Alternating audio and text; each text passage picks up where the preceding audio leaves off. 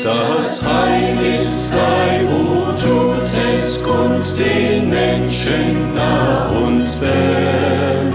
O rühmet froh mit lautem Mund die Gnade unseres Herrn. O Freud, o Freud. Es wird ihnen nun wieder die Botschaft des Heils gebracht. Ein Programm, das die göttlichen Wahrheiten in Wort und Lied verkündigt. Möge es auch heute dazu beitragen, dass manch ein Heilsuchender den Weg zu Christus findet und dem Worte Gottes gemäß lebt. Lebst du noch der Welt ergeben, hastet freudlos ohne Glück.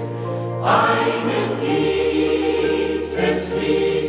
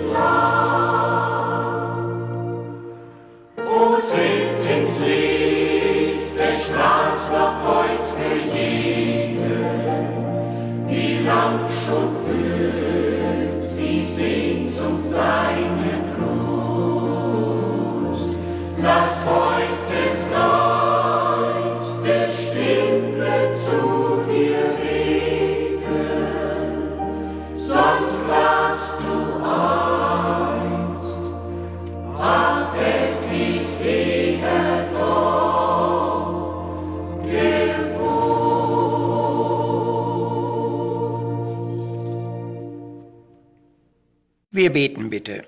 Unser geliebter Herr Jesus, wir denken an dein Leben auf dieser Erde, an deinen unermüdlichen Lehrdienst als Lehrer von Gott gekommen, an dein seelsorgerliches Bemühen, an dein beständiges Wohltun, an dein Selbstopfer am Kreuz und an deinen herrlichen Sieg. Das war wahrlich ein vorbildliches, erfülltes und lohnendes Leben.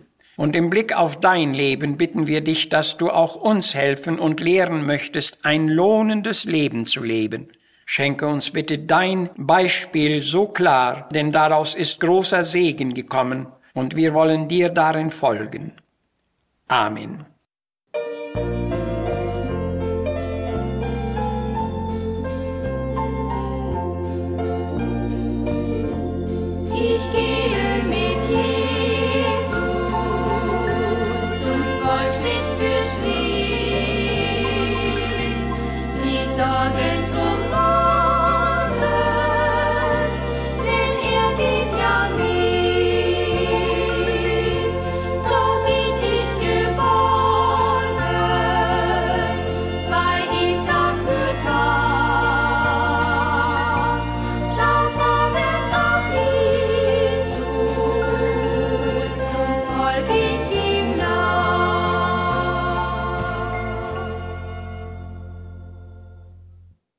Nach Matthäus 20 lesen wir Vers 3 bis 4.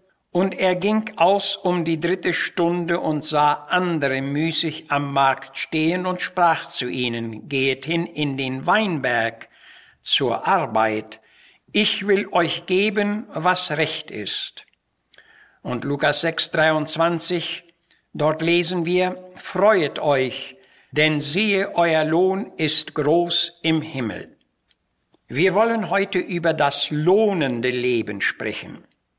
Jedem Lohn geht in der Regel eine Arbeit oder ein abgeschlossenes Werk voraus. Diese Regel ist auch in unserem gelesenen Bibeltext deutlich einbegriffen.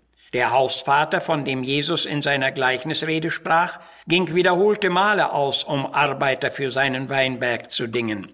In Verbindung mit dieser Arbeit war selbstverständlich auch gleich die Rede vom Lohn. Der Lohn interessiert doch jeden Arbeitsnehmer am meisten.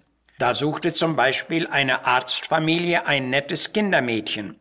Ein intelligentes Fräulein bewarb sich um diese Stellung und man vereinbarte ihre Vorstellung.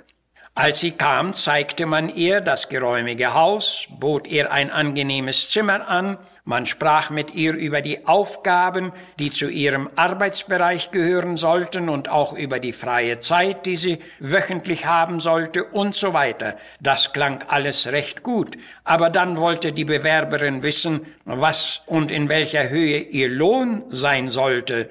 Das war für sie das Wichtigste. Auf Lohn sind wir ja eigentlich alle bedacht. Auch dann, wenn wir ganz persönlich etwas planen oder vornehmen. Da saß ich zum Beispiel einmal während einer Dienstreise in Deutschland in der Eisenbahn und hörte einem regen Gespräch von Mitreisenden zu. Es waren Eheleute, die eine Urlaubsreise angetreten hatten. Sie erzählten, was sie alles mitgenommen hätten und was sie während ihrer Urlaubszeit tun und erleben wollten. Denn man muss ja schon, wenn man schon mal in Urlaub fährt, so muss es sich ja auch wirklich lohnen, so sagte die junge Frau zuletzt. Es geht also immer wieder um das, was sich lohnt. Aber wer denkt schon an ein lohnendes Leben? Wie und wann hat sich denn unser einmaliges, kurzes Leben wirklich gelohnt? Worauf wünschen oder hoffen wir zu blicken, wenn unser Leben zum Ende gekommen ist? Ich halte es für überaus notwendig und wichtig, über diese Frage eingehender zu sprechen. Zunächst muss gesagt werden, dass ein lohnendes Leben seine festen, unumgehbaren Voraussetzungen hat. Zu einem lohnenden Leben gehört ein entsprechender Inhalt. Das besondere Kern- und Herzstück für ein lohnendes Leben ist Jesus Christus. Wer sein Leben ohne Gott in dieser Welt leben will, kann nicht mit einem lohnenden Leben rechnen. Der Apostel Johannes schreibt, wer den Sohn Gottes hat, der hat das Leben. Das ist die entscheidende Grundlage für ein lohnendes Leben. Solange jemand an Christus vorbeigeht, geht er auch am lohnenden Leben vorbei. Paulus bezeugte, Christus ist mein Leben, und dahin sollte es auch bei einem jeden von uns kommen. Erst wenn wir unser kleines Leben glaubensvoll unserem Herrn anvertraut und in seine Meisterhand gelegt haben, dann haben wir den richtigen, entscheidenden Anfang zu einem wirklich lohnenden Leben gefunden. Das ist natürlich ein völlig anderer Weg als der, den die Menschen sich allgemein erwählen. Ein lohnendes Leben wird durch die gute Hand Gottes gestaltet und durch die Schulen des Lebens vorgebildet. Man muss es lernen, gute und treue Arbeit zu leisten. Man muss willig werden, Lasten zu tragen, Kämpfe zu kämpfen, Widerstände zu überwinden. Trübsale zu erleiden, Fluten zu durchkreuzen, Stürme zu erdulden und so weiter. Genau darauf hatte Jesus seine Jünger vorbereitet, wenn er sagte, selig seid ihr, wenn die Menschen euch hassen, wenn sie euch aus ihrer Gemeinschaft ausschließen, wenn sie euch beschimpfen und schmähen um meines Namens willen. Freuet euch alsdann und wisset wohl, dass euch ein großer Lohn folgt. Und dann unterrichtete er sie noch weiter.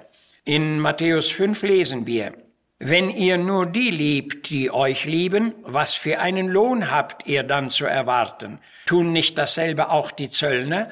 Und so ihr nur eure Brüder freundlich grüßt, was tut ihr Sonderliches? Tun das nicht die Zöllner auch? Ich aber sage euch, liebet eure Feinde, segnet die euch fluchen, tut wohl denen, die euch hassen, bittet für diese euch beleidigen und verfolgen, so beweist ihr euch als Kinder eures himmlischen Vaters.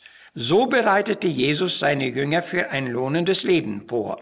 Das war keine leichte Schulung und keine einfache Ausbildung. Aber so sieht die tiefere Voraussetzung zu einem lohnenden Leben im Sinne Jesu aus. Diese Ausbildung oder Zurüstung geschieht heute vorwiegend durch den Heiligen Geist. Der gute Geist Gottes wirkt beständig und spürbar auf unser Leben ein und gestaltet es zu einem wirklich lohnenden Leben. Er reinigt unsere Herzen von allen Hindernissen und muss uns aus dem gewinnlosen Müßiggang herausheben. Er räumt die Selbstsucht, die Ehrsucht, die stolze Selbstsicherheit, den Hochmut, die falsche Demut und alle Selbstanmaßungen aus, damit wir brauchbar für Gott werden. Er regt uns an, gute, hilfreiche und ehrwürdige Dienste auszurichten. Es geht um Weinbergsdienste, von denen unser Text spricht. Es geht um barmherzige und heilsame Samariterdienste an hilfsbedürftige Menschen.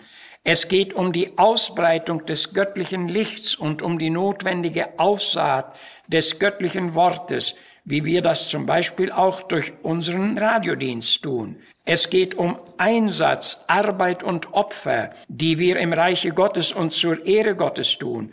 Und nur eine maßvolle Aussaat lässt auf eine lohnende Ernte hoffen. Paulus schreibt, wer kärglich sät, der wird auch kärglich ernten.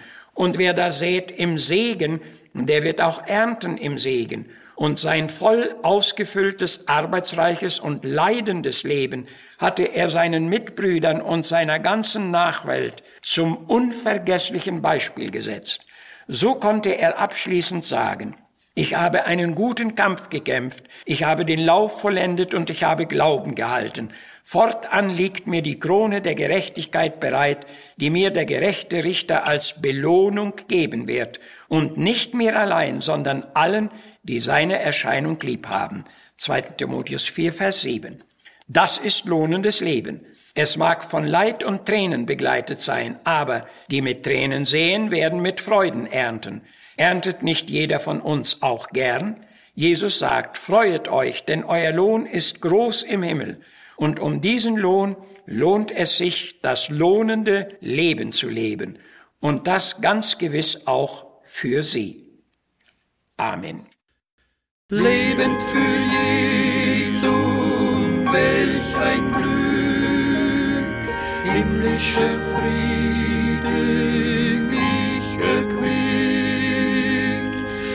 gleich auch Prüfung tritt mir nah, fürcht ich mich nicht, Jesus ist da, hilf mir zu dienen, dir, o Herr, in deinem Schmucke Licht und Heer, hilf mir zu preisen